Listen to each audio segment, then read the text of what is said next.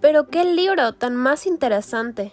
El hecho de que un hombre de tez humilde que comenzó contando ovejas de su amo se convierta en el más prodigioso matemático no antes visto en su época.